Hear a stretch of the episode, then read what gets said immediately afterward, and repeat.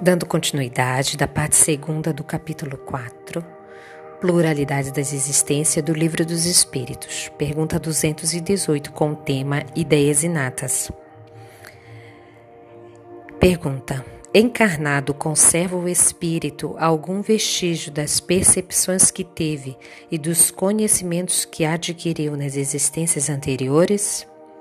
Resposta: Guarda a vaga lembrança que lhe dá o que se chama ideias inatas. Pergunta A. Não é então quimérica a teoria das ideias inatas? Resposta: Não.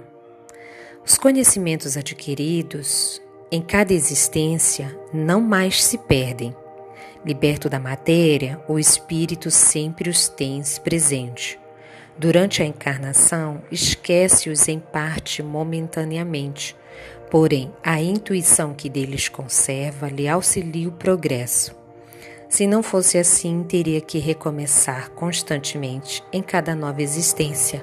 O ponto de partida para o espírito é o em que, na existência precedente, ele ficou.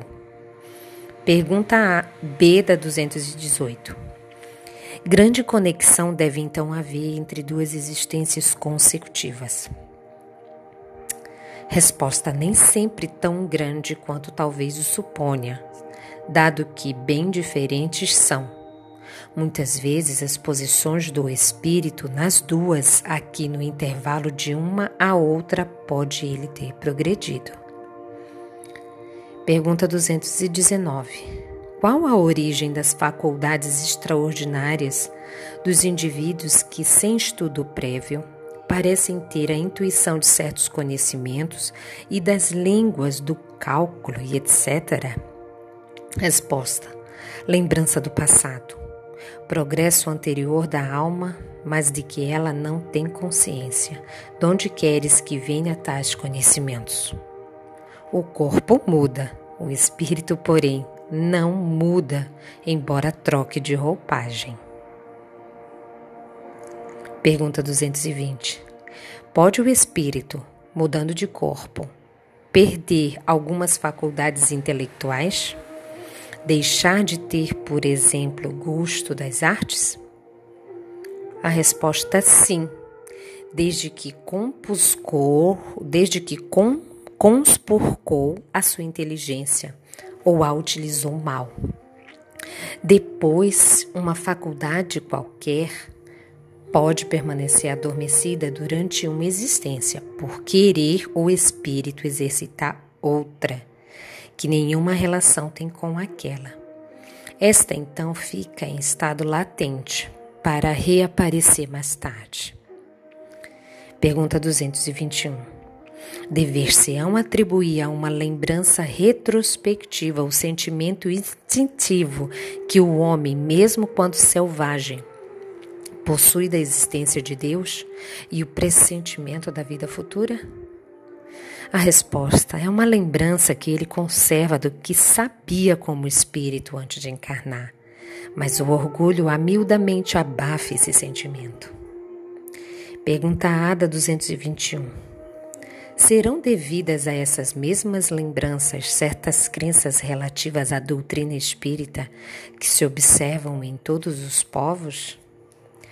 A resposta: Esta doutrina é tão antiga quanto o mundo.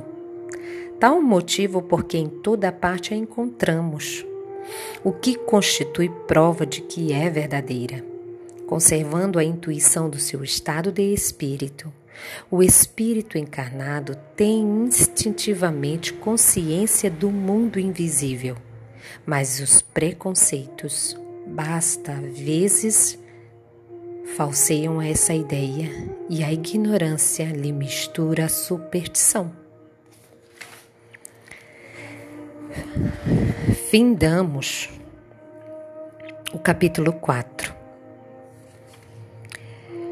E como a gente pode perceber, Kardec, nessa questão, faz a gente refletir que essa ideia sobre a gente pensar que pode ter outro tipo de vida o que é da gente depois que o, o corpo falece, segundo a resposta do espírito benfeitor, é antiga, remonta aos inícios da humanidade, dos tempos. Eu vou trazer uma reflexão em torno do que o Francisco Cândido Xavier, né, numa das suas obras, fazia quando era a fala dele. E uma delas é pequenininha, que ele dizia que às vezes ele ficava olhando para o céu, perdido nas estrelas, refletindo. Mas no fundo,